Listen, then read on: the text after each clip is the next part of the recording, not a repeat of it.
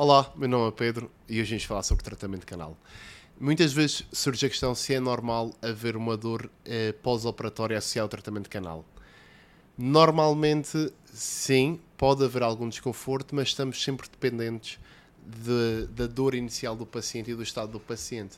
Se o paciente vem à consulta já com alguma dor associada, é normal que vá ter alguma dor no, no pós-operatório devido à inflamação presente eh, à volta do dente. A mesma história como se tivéssemos uma inflamação num tendão ou, ou algo entorce.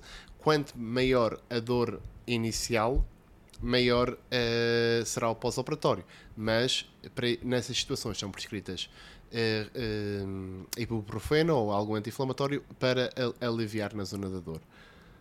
Um, o que é importante nós sabermos e muitas vezes acontece é que há uma dor desencadeada ao mastigar.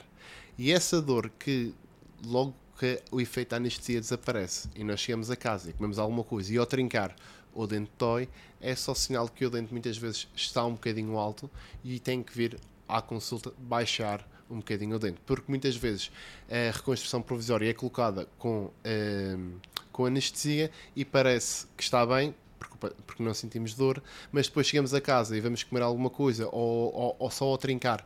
É, há, há, há, um despoltar de dor e isso quer dizer que o dente está a bater com muita força.